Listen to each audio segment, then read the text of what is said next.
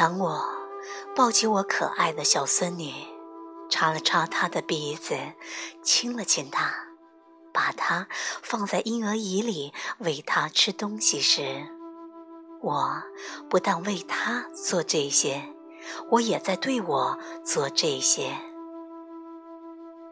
爱她，就是爱我自己。我看不到二者有何不同，因为我爱我自己，我可以爱我生活中遇到的每一个人。四十三岁时，我成了我的第一个小孩。我爱我，那爱没有条件，这是一的力量，因为我爱我。这个表面上的人，成千上万的人在学习爱他们自己，那是他们告诉我的。一九八六年二月的一个早上，我爱上了我自己。在多年有自杀倾向的忧郁后，我自己去了洛杉矶的一家过渡疗养所。大约一个星期后的一天，我躺在那间阁楼的地板上，我觉得自己不配睡床。一只蟑螂爬过我的脚，我睁开了我的眼睛。生病第一次，我没有概念，没有念头或内在故事的看，我所有的愤怒。所有那些让我烦恼的念头，我的整个世界，那整个世界都消失了。没有我，就好像别的什么醒了。他睁开他的眼睛，他透过凯蒂的眼睛在看。他清晰明亮，崭新。他从未来过这里，一切都不可辨认。他开心极了，笑声从那深处漫上来，倾泻而出。他喘息着，狂喜着，他完全陶醉在喜悦里，他懒得什么都想要。对他而言。没有什么是分离的，没有什么不可接受，所有一切都正是他自己。第一次，我，他，体验到了对他自己生命的热爱，我，他，惊喜万分。所有这一切的发生超越时间，但是当我用语言来描述它时，我不得不回溯并补充细节。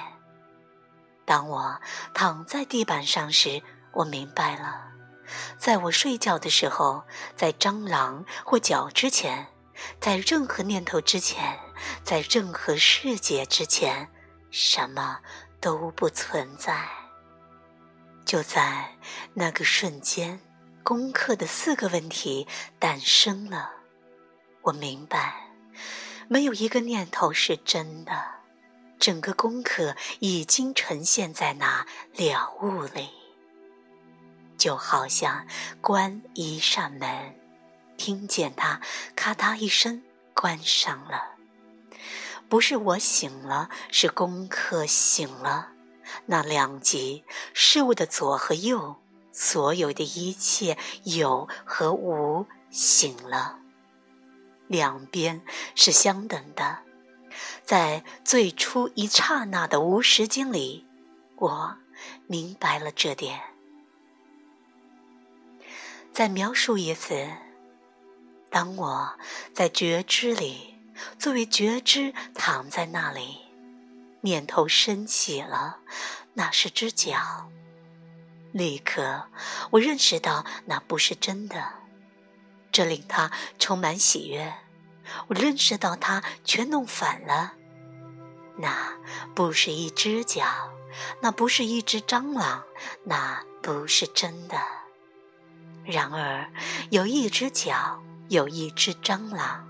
不过，所有这些都没有名称，不存在墙、天花板、脸、蟑螂脚或任何这些分别的词语。他看着他整个身体，看着他自己，没有名称，没有什么和他分离，没有什么在他之外。他是那么生机勃勃，充满欢乐。这是个完全不间断的体验，把完整分离，把任何东西看作在他自己之外，都不是真实的。脚在那里，然而那不是个分离的东西。称它为脚，或任何别的什么，都十分的荒谬。笑声不断的从我心里涌出。我认识到，蟑螂和脚是喜悦的名字，喜悦有无数的名字。然而，此刻看上去真实的东西却没有名字。这是觉知的诞生。念头作为自己反射回来，认识到在自己就是所有的一切。它被环绕在自己海洋般辽阔的笑声中，然后他站了起来，那真不可思议，没有想法，没有计划，他站了起来。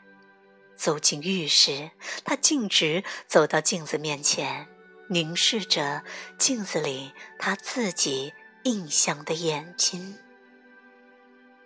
他明白了，那比他第一次睁开眼睛时所体会到的喜悦还要深。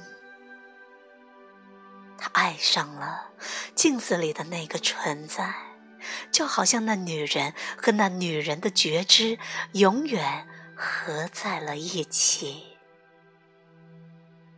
唯有那双眼睛和一种绝对的、其中没有任何知识的浩瀚感的存在，就好像我，他被电流击中了。就好像上帝借着那个女人的身体，给了她自己生命。上帝是那么充满爱和光明，那么浩瀚无边。然而，他明白那是他自己。他和他的眼睛建立了如此深厚的连接，那连接没有任何意义。仅仅是一种让他彻底着迷、无以名状的认出。爱，是我能找到的最好的描述他的字眼。他曾经被分开，现在又被合在了一起。先有他移动，然后他在镜子里。然后，他像他曾被分开那样快的合在了一起。那完全是眼睛，镜子里的眼睛，就是他的眼睛。当他又一次遇见自己，他把自己还给了自己，那给了他他的身份，我称之为爱。当他向镜子里看去，那眼睛，他们的深邃是唯一的真实，唯一的存在。在此之前，什么都没有，没有眼睛，没有任何东西，即使站在那里，也什么都没有。然后，眼睛出现了，给了他现实。人们把东西称作为墙、天花板、脚、手，但它没有名称去称呼这些东西，因为它不可分，它不可见，直到眼睛出现，直到眼睛看见。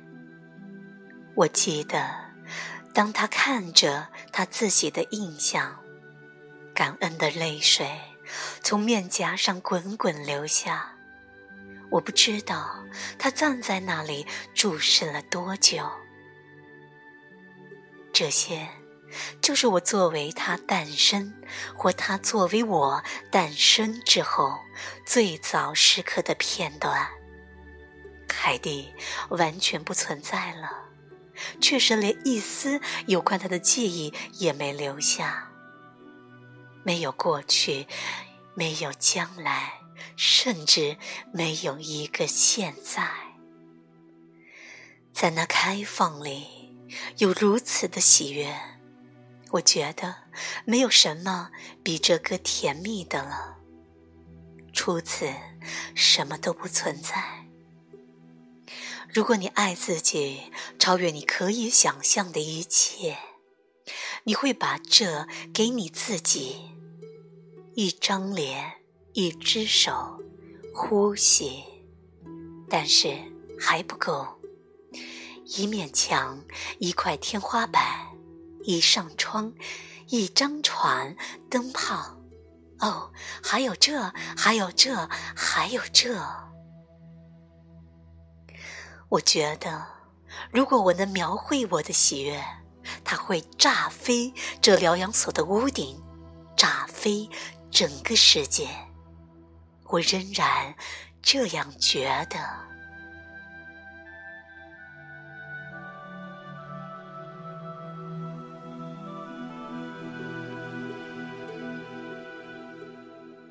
喜悦无处不在，来自百伦凯蒂，由文觉分享。